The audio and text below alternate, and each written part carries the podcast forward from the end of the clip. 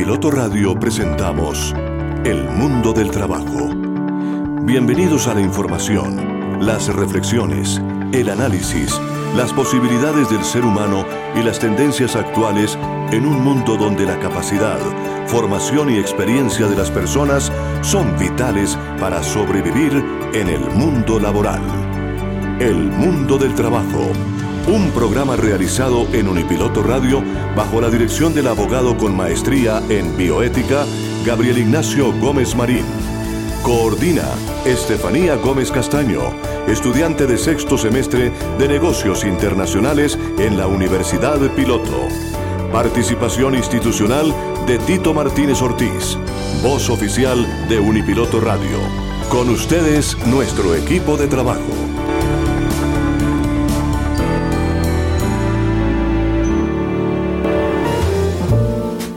¿Qué tal oyentes de Unipiloto Radio? Muy buenas tardes para todos. Es jueves, es mediodía, estamos cumpliendo una cita en, este, en esta segunda temporada del año 2023. Grato placer estar con ustedes trayéndoles realmente importantes noticias del mundo laboral. Hoy tenemos eh, particularmente cuatro personas invitadas y se trata de llevar a cabo una conferencia acerca de la Mesa Sectorial Sindical Equidad de Género, retos para la participación efectiva de la negociación sindical estatal, logros para la equidad de género. Están invitadas cuatro mujeres que forman parte de la Academia del Gobierno de, las, del de la parte sindical y eh, de asociaciones como FESCOL y CPEM.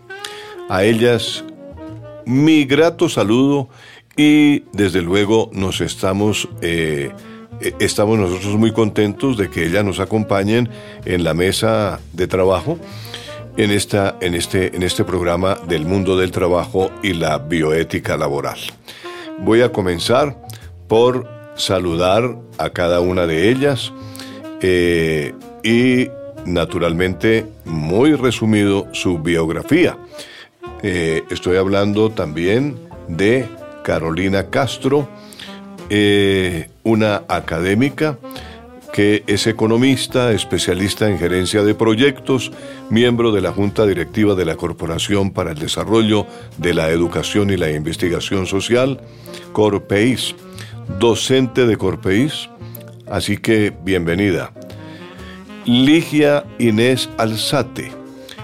Eh, ella forma parte de las invitadas por parte de la CUT, licenciada en Ciencias Sociales, Historia y Filosofía de la Universidad de Antioquia, especialista en planeamiento educativo de la Universidad Católica de Manizales, es una posgraduada en Constitución Política y Derechos Humanos de la Universidad Autónoma Latinoamericana y está diplomada de la Universidad de Antioquia en Mujer y Género. Bienvenida, eh, Ligia Inés. Muchas gracias. Buenos días a todos y a todas. Claro que sí. Y está con nosotros también Mauri Eliana Valencia ingeniera agrícola de la Universidad Nacional de Colombia, especialista en Estado, Políticas Públicas y Desarrollo de la Universidad de los Andes, es magíster en Creación de Empresas de la Universidad ICESI, asesora presidencial, Consejería Presidencial para la Equidad de la Mujer, coordinadora de la línea de autonomía económica para las mujeres. Bienvenida sea también Mauri Eliana. Buenos días, muchas gracias. Igualmente saludamos a la representante de FESCOL, Fundación Friedrich Ebert Stiftung, Alejandra Trujillo. Ella es abogada feminista con maestría en política social. Durante más de 18 años ha acompañado y asesorado trabajadores, trabajadoras y sindicatos en temas laborales y de género abogada del equipo jurídico de las centrales CUT y CTC, profesional de defensa de derechos de la Escuela Nacional Sindical, actualmente coordinadora de proyectos de la Friedrich Ebert Steve Tung. En Colombia, FESCOL en las áreas de partidos políticos, sindicatos y feminismos. Bienvenida también a Alejandra Trujillo. Muchas gracias, buenas tardes para todas y para todos. Claro que sí, muy buenas tardes. Eh, el saludo cordial, vamos a iniciar nuestro diálogo, entonces eh, vamos a, conversar con estas cuatro damas profesionales que nos acompañan en el día de hoy y el objetivo es lograr que cada día, pues obviamente, eh, eh, eh, tengamos más participación de la mujer en nuestro programa. De tal manera que la introducción sobre la equidad de género en el escenario sindical y sobre lo que implica la categoría de género como una herramienta de análisis de la realidad social que en lo que tiene que ver con este programa sirve para realizar una contextualización de la situación laboral de las mujeres en Colombia.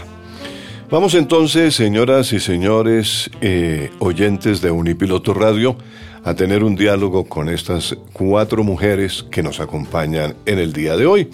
Y comenzamos hablando sobre lo referido a obstáculos y logros para la participación de las mujeres. ¿Existen estrategias para asegurar la participación de las mujeres o para incluir sus necesidades específicas en los pliegos de negociación colectiva? Bueno, eh, buenas tardes para todos, todas. Primero decirles que las mujeres en el mundo laboral han sido y subvaloradas. O sea, hemos sido excluidas de los espacios de participación de representación y también de los eh, cargos de liderazgo y los cargos de decisión. Eso es muy importante porque en la negociación colectiva hasta hace muy poco estamos participando porque los temas primero relevantes se trataban, eh, los trataban los varones y los temas importantes eran los que ellos trataban, los temas nuestros se reducían a temas de las mujeres como la maternidad, como también la, el, el descanso, las horas libres y nada más. El resto de temas era obligatorio que lo trataran los compañeros porque eran los más importantes, como el salario, eh, como decir, la misma representación y las mismas condiciones para ir a las mesas de negociación. Incluso cuando poníamos los temas propios de la mujer, no solo la maternidad, sino también las necesidades de un trabajo digno y decente,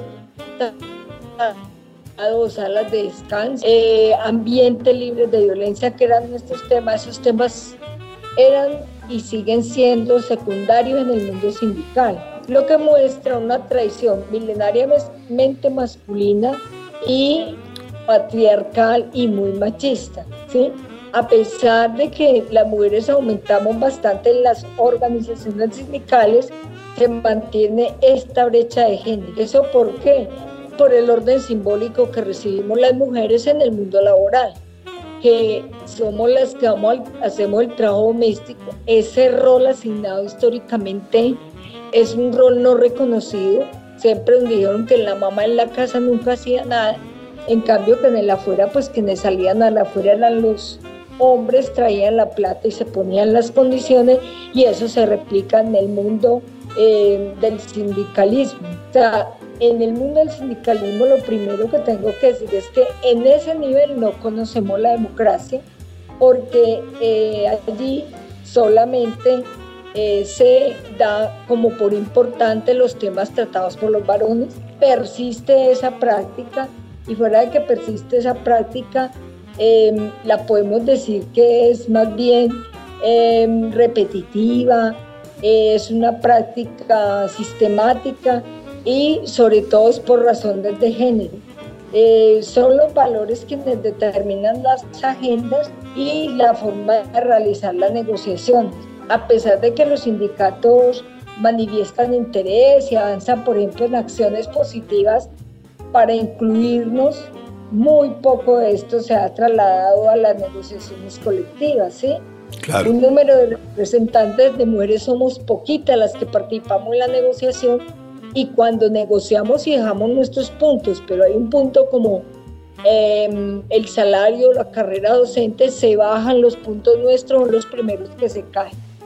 Esa es una de las situaciones importantes en la participación, por eso mm, termino diciendo que un punto insistente que tenemos siempre en la participación en las negociaciones colectivas es los ambientes libres de violencia, incluimos esta violencia, es decir, el ser desconocidas, el que no nos reconozcan las mujeres fuertes que somos con nuestras propias condiciones, porque eh, la misma burla que se le hace al pliego es para nosotros una violencia psicológica y además de una fuerte discriminación.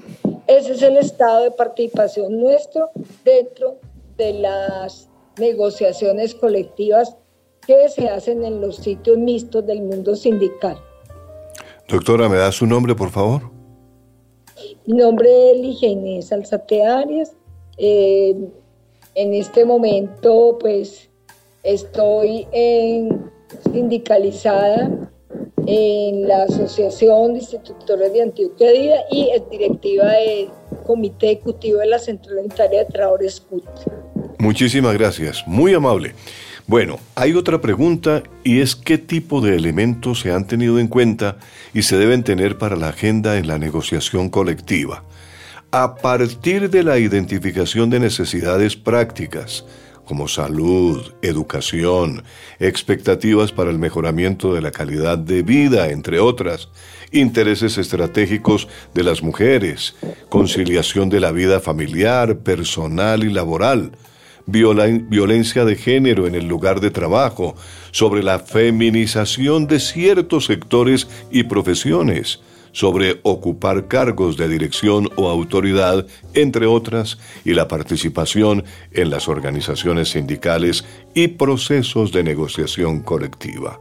Yo creo que esta pregunta es para una de ellas, creo que la doctora que es abogada,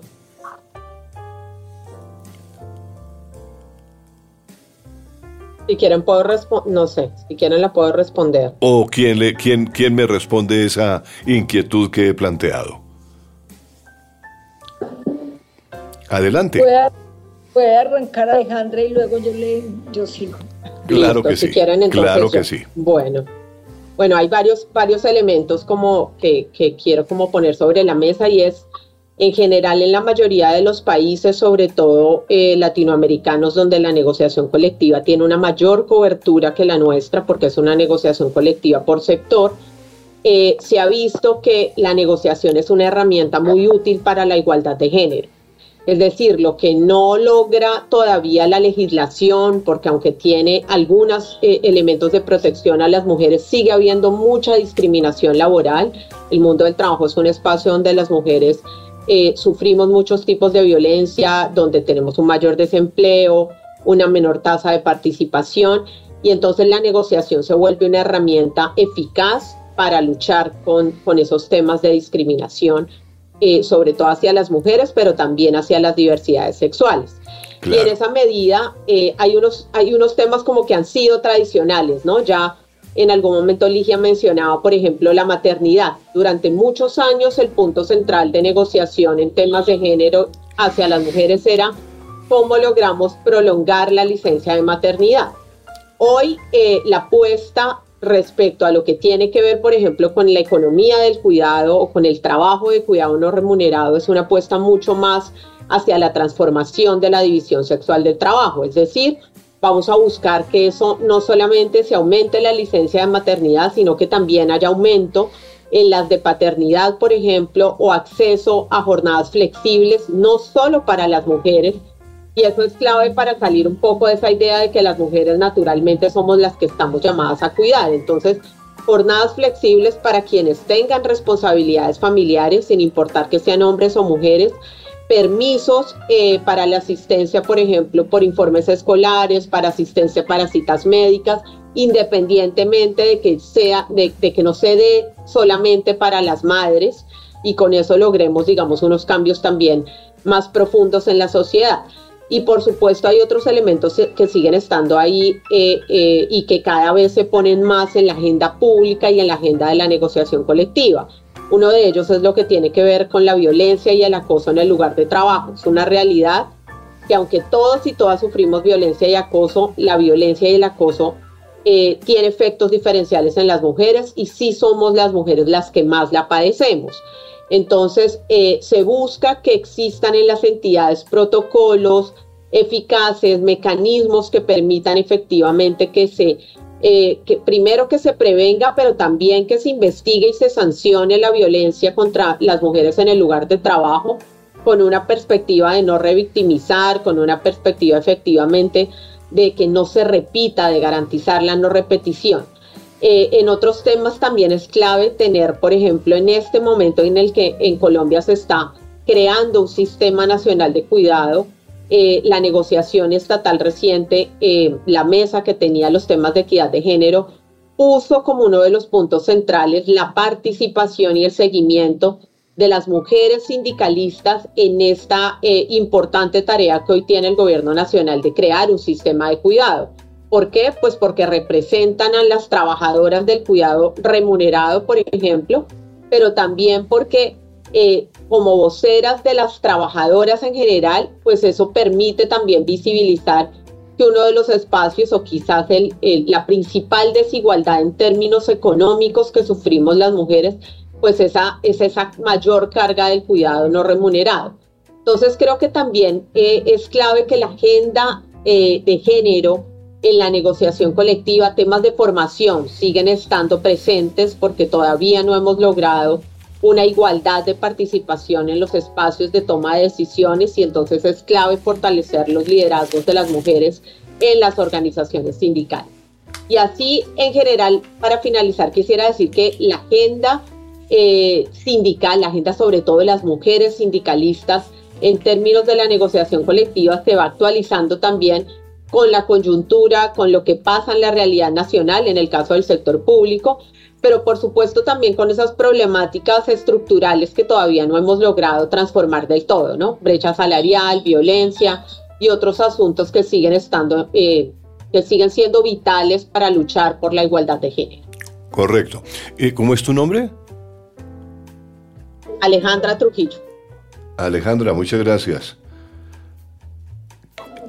¿Quién quiere agregar algo a, lo que ha dicho Alejandra?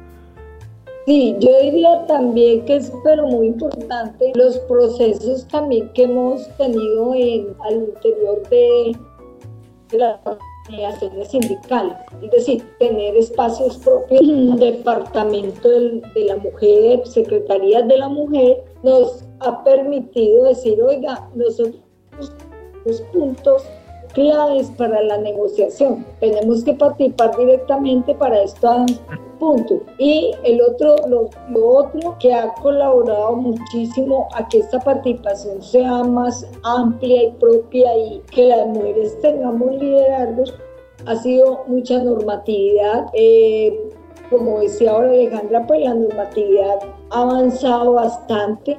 Hay normas como la corresponsabilidad familiar también que ayuda muchísimo a, cambiar los imaginarios y las responsabilidades eh, redistribuidas. Igualmente, hay normas que fueron generando también necesidades altas en la salud de las como la necesidad de salas de descanso, salas de cuidado y también espacios propios donde las mujeres dijimos nuestros puntos tienen que ir. Eh, y por último, pues la pandemia nos generó otra dinámica con el teletrabajo, el trabajo en casa y el trabajo remoto, donde fueron nuestros hogares los sitios de trabajo y demostraron que allí la recarga o sea, visibilizó la crisis que teníamos las mujeres en toda esta etapa y prácticamente esto ha servido muchísimo para avanzar. Hemos avanzado entonces cómo atender esta situación, cómo eh, luchar porque se redistribuya, porque se reconozca y también porque exista una, mm, una reducción de estas jornadas para que las mujeres podamos eh, participar también con claridad y con tiempo en, y, en la defensa de nuestros asuntos. Correcto. Eh, lo decía muy bien Alejandra, Cuidado, eh, Alejandra Trujillo, como la economía del cuidado, el estudiar este tema tan profundamente como lo hemos hecho, ha permitido demostrar no solamente nuestros padecimientos y la crisis, sino los tiempos que se le invierten al trabajo dentro de los hogares y que si es mucho trabajo que vale y que se convierte hoy en la vida de las mujeres en una recarga. Correcto.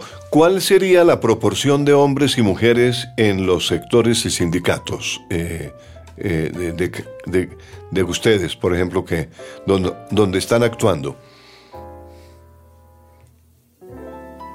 Bueno, por ejemplo, en el magisterio hay mayor proporcional, hay mayor eh, porcentaje de mujeres, ocupamos, pero la mayoría de las mujeres ocupan los cargos de la primaria, o sea, los niños más pequeños.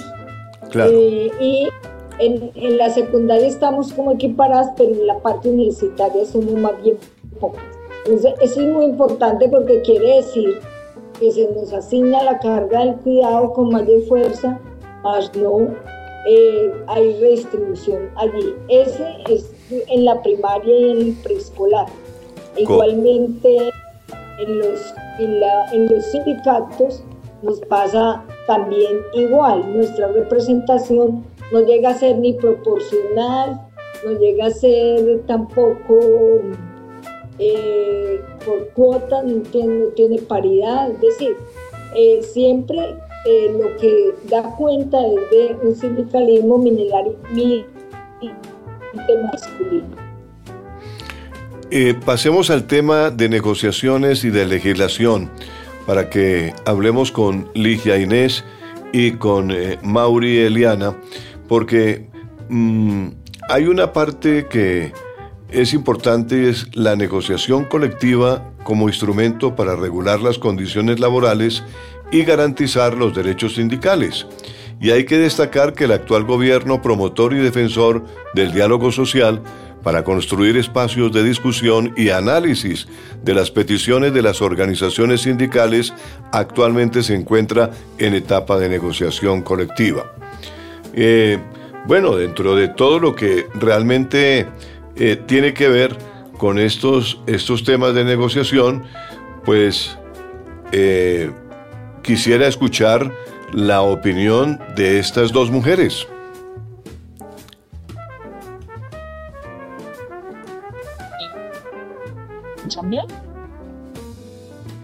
Sí, estamos, estamos eh, hablando justamente de los alcances de las negociaciones y de la legislación.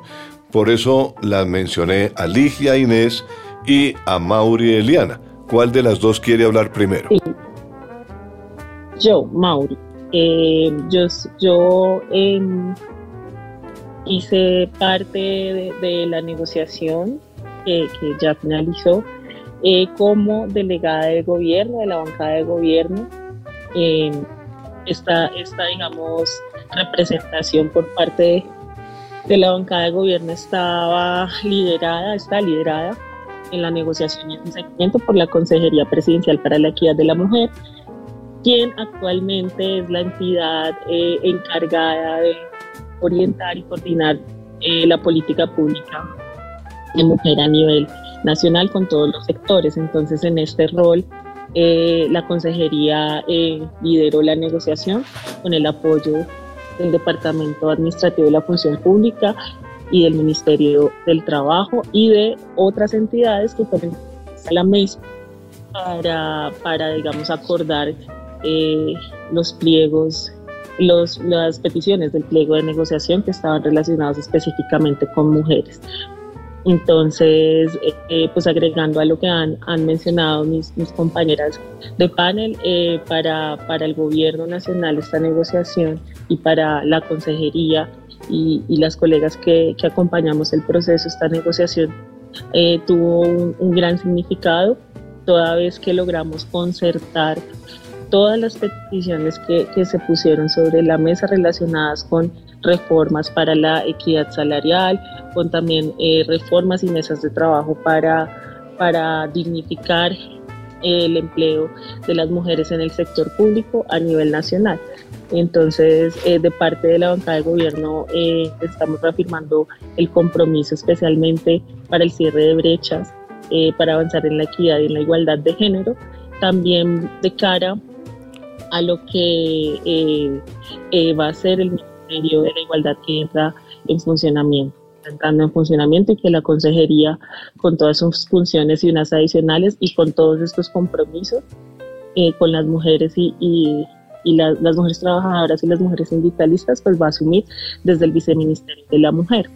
Entonces, eh, pese, digamos, también a, a, que en la pasada legislatura eh, no se logró avanzar con la reforma laboral, eh, se han puesto en estos escenarios y en otros también de, concertación y de diálogo y de, agenciamiento, de desde las entidades del Estado, la voluntad para específicamente el cierre de fechas de género y, para avanzar en, los derechos de, las mujeres en toda su diversidad, también cabe decirlo, no solo, em, digamos, eh, estamos atendiendo eh, las mujeres trabajadoras, sino que trabajamos para eh, garantizar los derechos de las mujeres en toda su diversidad. Esto se entiende como mujeres étnicas, mujeres LGBT y mujeres indígenas, mujeres rom, mujeres desde sus propias cosmovisiones y desde su reconocimiento, autorreconocimiento de diversidad. A propósito de la mesa de equidad de género, pues sería muy bueno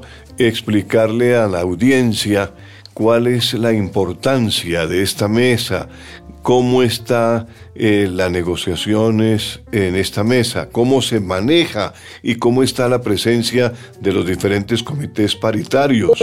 ¿Sí? ¿Cuáles son esos espacios de participación que internamente se han abierto para los temas que se plantean y, se y si se han pensado estrategias para asegurar la participación de las mujeres en estos procesos de las comisiones negociadoras? Eh, en fin, de, eh, demos detalles, ¿les parece?, sobre la mesa de equidad de género. Sí, primero decirles que esto fue todo un proceso. Eh, en el pliego estatal, en la negociación del pliego estatal no existe el sector de género y eh, pedimos en el 2015 que se creara esta, este sector, la mesa con este sector y se crearon medio ambiente, género y bomberos porque existía una negociación total.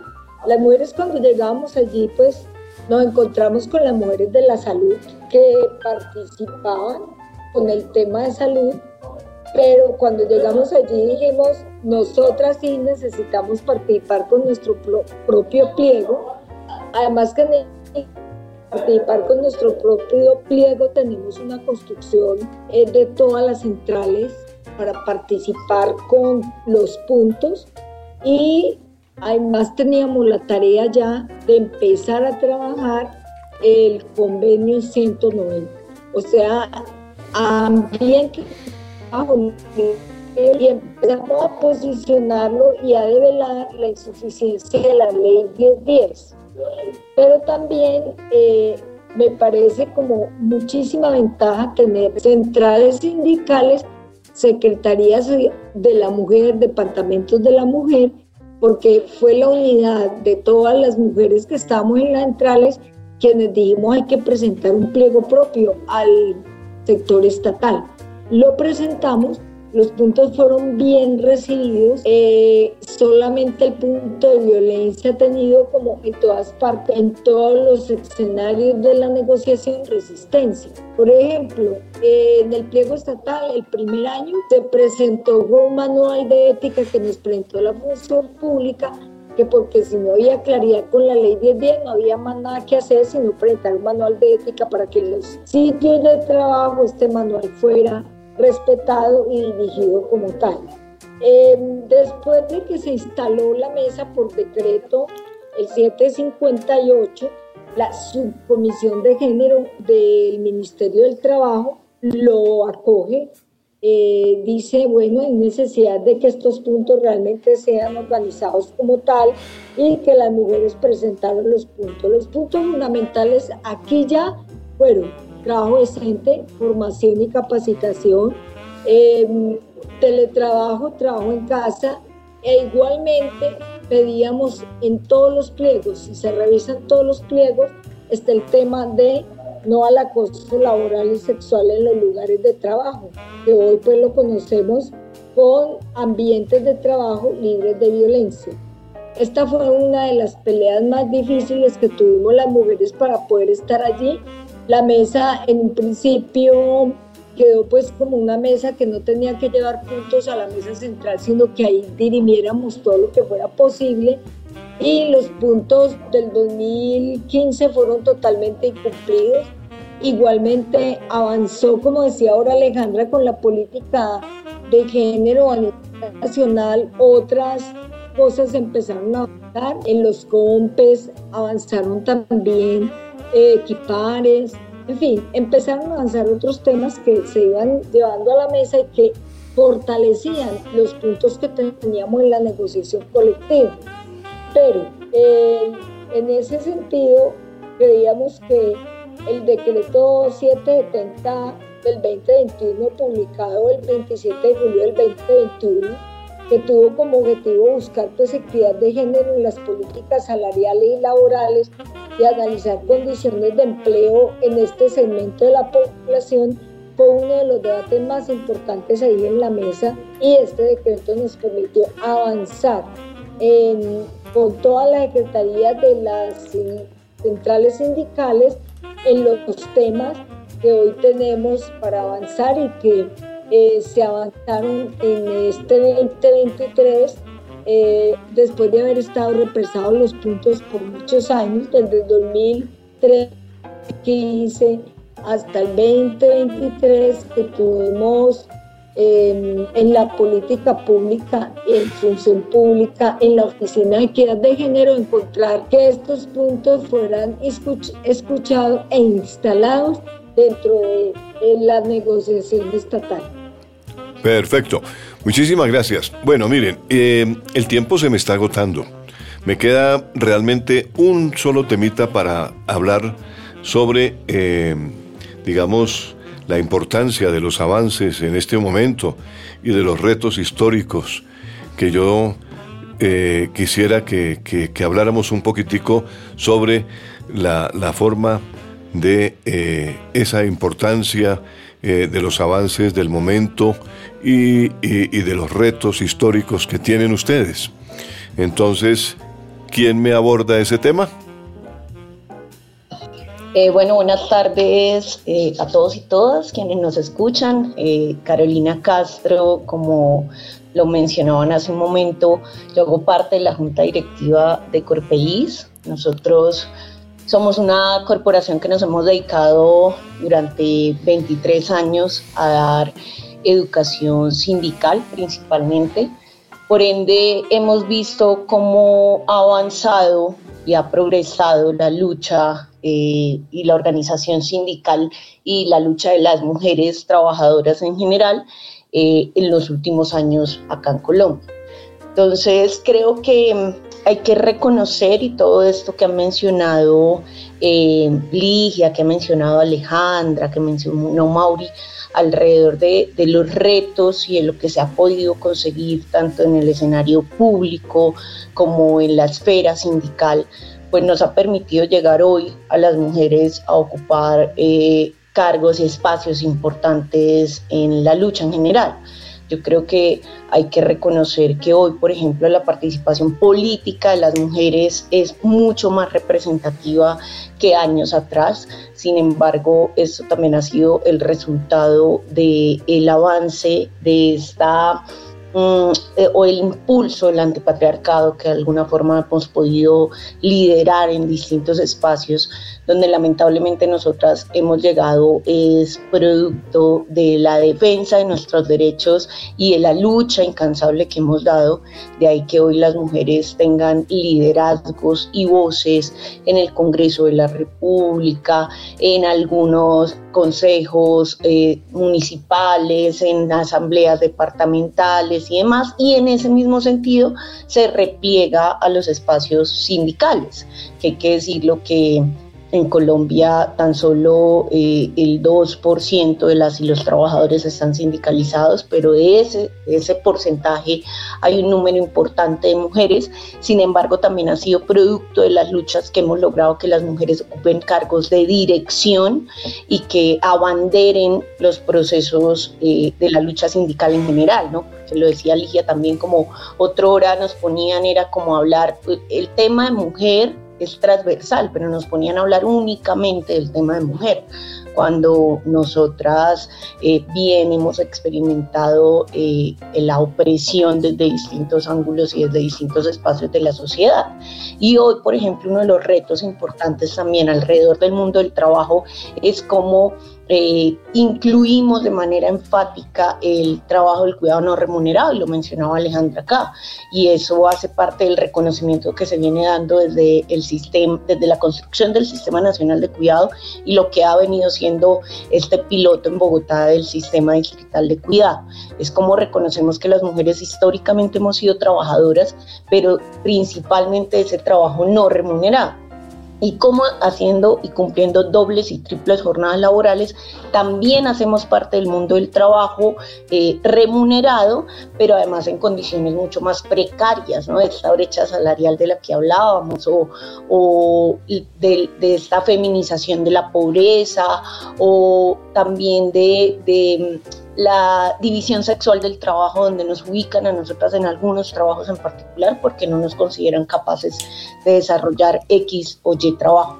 Entonces, como nosotras eh, hemos tenido que venir eh, eh, avanzando en esta lucha social, en esta lucha política que responde también a una transformación cultural y que nada lo que nos hemos ganado ha sido de gratis, que nos ha tocado bastante duro, que hoy, por ejemplo, en la política se esté discutiendo y se esté haciendo efectiva la paridad, ha sido por las luchas que hemos abanderado las mujeres.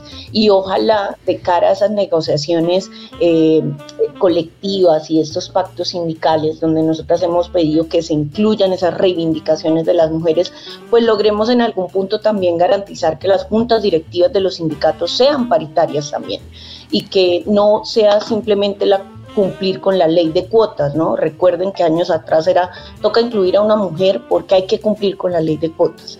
No, es que todos los temas son transversales y tienen que ser eh, equitativos y tiene que responder a la equidad de género y a la inclusión en condiciones igualitarias que nos garantice que las luchas se abanderen eh, de manera paritaria, donde nosotras tengamos igual participación en las mismas condiciones y nuestros temas, porque ni la violencia, ni la política, ni, las, ni los desastres, ni la pandemia, nada es neutral al género. Nosotras tenemos unas particularidades que hay que poner en el centro de la mesa y que nosotras somos las que la tenemos que abanderar. Entonces, cuando hablamos del cuidado, cuando hablamos de las violencias, cuando hablamos de la higiene menstrual, de la salud menstrual. Esos son temas propios nuestros que tenemos, eh, nuestras propias vocerías y hemos, producto de la lucha, hemos logrado eh, ser incluidas y, hemos logrado ganarnos los espacios de liderazgo, de poder, las vocerías que hoy nos tienen con temas importantes de discusión a nivel nacional, en espacios públicos, en espacios privados, eh, donde hemos conseguido ganar réditos y pretendemos y queremos seguir avanzando en ello. Bueno, yo quiero agradecer al panel, a, las, a, las, cuatro personas que nos han acompañado, a las cuatro mujeres que nos han acompañado en el día de hoy. Y el, tiempo se nos agotó. Eh, muchas gracias a Alejandra, una abogada, a Ligia, eh, una licenciada en Ciencias Sociales, e Historia y Filosofía, a Mauri, una ingeniera agrícola, y a Carolina, una economista. Hemos tenido aquí a estas cuatro profesionales dentro del mundo del trabajo y la bioética laboral. Gracias a, ustedes por estas expresiones que son importantes para ilustrar a nuestra audiencia de nuestra emisora eh, Unipiloto Radio Online, que es la emisora de la Universidad Piloto de Colombia. Gabriel eh, Ignacio Gómez Marín, nuestro director, ¿qué dice? Sí, es, es un honor haber estado con todas ustedes. De pronto hacer una precisión que me han pedido de que aquellas compañeras que están en la mesa de trabajo no, no todas son sindicalistas. ¿Cuál es la que no es sindicalista? No, todos somos sindicalistas. Todas, son, sindicalistas. Ah, bueno. Todas están metidas en, los sindicatos. Todos están, eh, eh, se, nota porque manejan el tema, porque están, eh, están, están bien actualizadas. y, y, si uno quiere, y si alguien quiere alguna asesoría, pues son cuatro personas que pueden dar perfectamente asesorías en cuestión de sindicatos, ¿no? Sí, la, idea es darle continuidad. Este ha sido un ejercicio, eh, además radial, es un ejercicio académico. mucho, hay que precisar que mucho de lo que teníamos en el libreto no es posible traerlo porque este programa se caracteriza por ser dinámico, espontáneo y ustedes saben y les aclaro que eh, los guiones no son para recitarlos los guiones son un referente, y, pero el guion sí va a quedar en el libro que vamos a producir eh, con el Ministerio de Trabajo. Muchísimas gracias y, una, y una feliz tarde para todas, ¿ok? Muchas gracias. Feliz tarde para todos y todas. Bueno, muy amables para participar aquí en el mundo del trabajo y la bioética laboral. Y terminamos aquí en nuestro programa. Recuerden amigos, amigas de Unipiloto Radio Online, que es todos los jueves a las 12 del día la cita para escuchar este programa que les trae entrevistas, música, información sobre el mundo del trabajo y la bioética laboral. Hasta la próxima semana. Aquí en Unipiloto Radio nos volvemos a encontrar. Pero sigan escuchando la radio del siglo XXI, que es la radio más académica, la radio de la Universidad Piloto de Colombia.